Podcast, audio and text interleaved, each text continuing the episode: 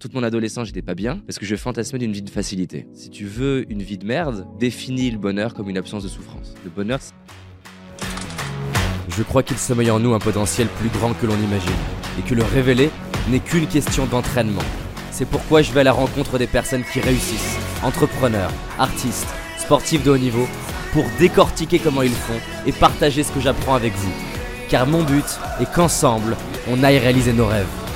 Je m'appelle David Laroche et voici mon podcast. Les souffrances que tu peux endurer, tu as du pouvoir sur les choisir. Entreprendre, c'est choisir des souffrances. Choisir d'avoir des enfants, c'est choisir des souffrances. Ce qui fait que les gens souffrent, beaucoup aussi, c'est qu'ils ont fait des choix. Il y a les souffrances qui vont avec, mais se rendent pas compte que c'est eux qui ont choisi. Je te donne un exemple. A des fois, j'étais là crevé, épuisé, lié au stress de gérer une entreprise et 60 personnes. Et en fait, je me rappelle comme ça de me parler à moi-même et me dire, David, en fait, là, tous tes problèmes, c'est toi qui les as choisis. Si vraiment tu ne les veux pas, bah en fait, c'est très très simple. Là, il y a une procédure, ça s'appelle euh, déposer le bilan. Et c'est vrai. Parce qu'à un moment donné, il faut, faut s'avouer à soi-même, il faut se parler en disant, non mais David, t'as choisi. T'as choisi ces problèmes. Donc arrête de râler en fait. Tu les as choisis. Et c'est ok de se dire, oui, je les ai choisis. Ils ne me correspondent plus. Et en fait, on change la forme, on passe de 60 à 10 personnes, on change de produit, on change de marché, on change de langue, ou on arrête. Mais j'ai choisi. La majorité de nos problèmes, on s'en rend pas compte, mais on les a choisis. La plupart des problèmes de couple qu'on a, on les a choisis. On a choisi d'être en couple. On a choisi la personne avec qui on était en couple. Si ça me va pas, je peux arrêter.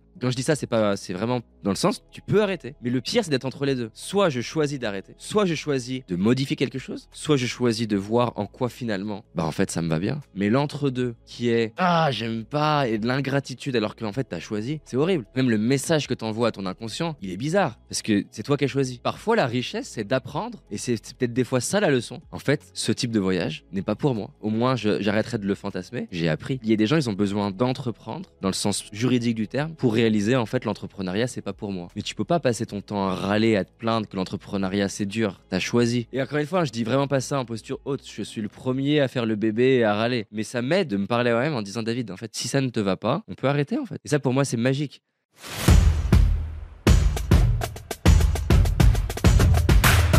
C'est vraiment une des leçons que j'ai appris avec Mike Horn. En mettant de l'adversité dans sa vie et de la difficulté dans sa vie, du coup, il devient plus fort. Et donc, en devenant plus fort, il rend sa vie plus sécure. Pour moi, le syndrome le plus néfaste au monde, c'est d'avoir une définition du bonheur basée sur une absence de souffrance. Si tu veux une vie de merde, définis le bonheur comme une absence de souffrance. Ça veut dire une absence de croissance. Une absence de croissance, ça veut dire que tu es fragile. Tu es fragile à la moindre perturbation, au moindre changement d'humeur de ton entourage, au moindre euh, taré qui a une remarque à te faire, ou la moindre personne sur les réseaux sociaux qui est jaloux, qui va te faire une critique, à la moindre changement de la conjoncture économique, t'es fragile. Un Mike Horn, il ne disait pas ça avec son ego. Il a raison. Un Mike Horn, donc c'est un aventurier, il dit si là demain il y a un attentat, j'ai moins peur que les autres. Ben oui. Et alors encore une fois, c'est une métaphore, mais quand tu te développes par l'adversité que tu choisis, et ben t'es moins fragile à l'adversité choisie par les autres. Toute mon adolescence, j'étais pas bien parce que je fantasmais d'une vie de facilité.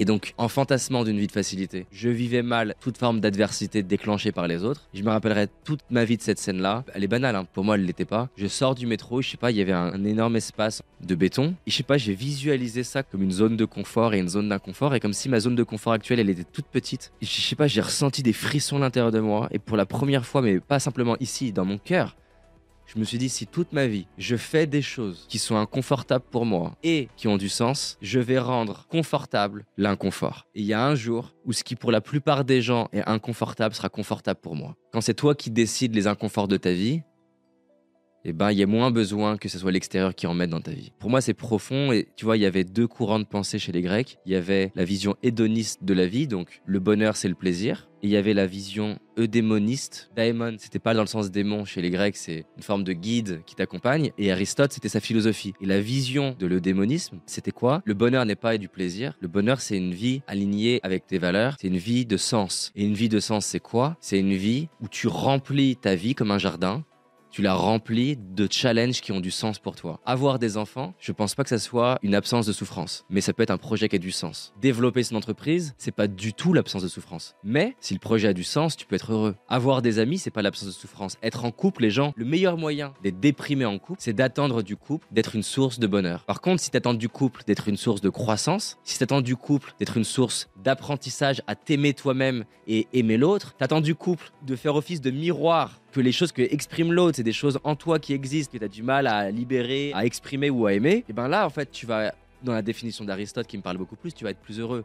Donc voilà, moi je pense que le syndrome de notre société aujourd'hui, c'est de croire que le bonheur c'est le plaisir et ça te donne des addictions aux réseaux sociaux, ça te donne une surconsommation d'antidépresseurs, alors qu'en fait une vie épanouie c'est une vie où tu as des challenges que tu as choisis, qui sont durs, mais quelque part tu les aimes parce qu'ils sont alignés avec qui t'es, ils ont du sens pour toi, t'aimes croître dedans, t'aimes grandir dedans. Ça, ça te rend beaucoup plus solide et prêt à affronter n'importe quelle adversité. J'espère que tu as aimé ce podcast. Si c'est le cas, abonne-toi pour que je puisse te partager d'autres stratégies pour réussir tes rêves et tes projets. Laisse-moi un 5 étoiles, ça me ferait vraiment plaisir. Et si tu as envie d'aller plus loin, j'ai réalisé une vidéo qui s'appelle Les 5 erreurs que font la majorité d'entre nous et qui va causer l'échec de nos projets, nos rêves et notre réussite. En sachant qu'une seule de ces erreurs va t'empêcher de réussir et d'être pleinement heureux. C'est une certitude.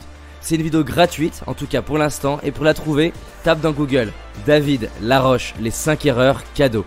David Laroche, les 5 erreurs cadeaux. Et tu vas tomber dessus. Je te dis à très vite pour un prochain podcast, et on avance ensemble.